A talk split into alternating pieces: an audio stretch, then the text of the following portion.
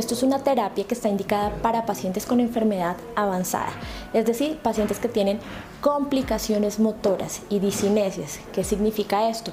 Pacientes que tienen que tomar el medicamento varias veces al día porque les dura pocas horas el efecto de cada una de las tomas o que cuando toman el medicamento hacen movimientos involuntarios exagerados que se llaman disinesias. No es una terapia que cure la enfermedad eh, ni tampoco que disminuya la progresión de la enfermedad, pero sí mejora la calidad de vida de los pacientes porque hace que el efecto del medicamento les dure más tiempo y los pacientes puedan estar en un estado motor adecuado mucho más tiempo.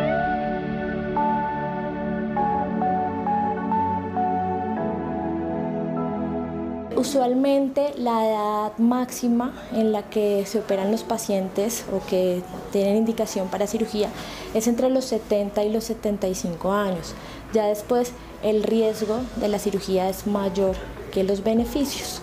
Eh, esto pues siempre debe estar asociado a un tratamiento multidisciplinario que debe incluir el manejo por neurología, neurocirugía, el paciente tiene que ser valorado por neuropsicología, algunas veces por psiquiatría, ya que esto definitivamente va a garantizar un adecuado o un éxito eh, del tratamiento. En conclusión, entonces esto es una terapia que está indicada para pacientes ya con complicaciones de la enfermedad, pero que definitivamente puede mejorar la calidad de vida de los pacientes.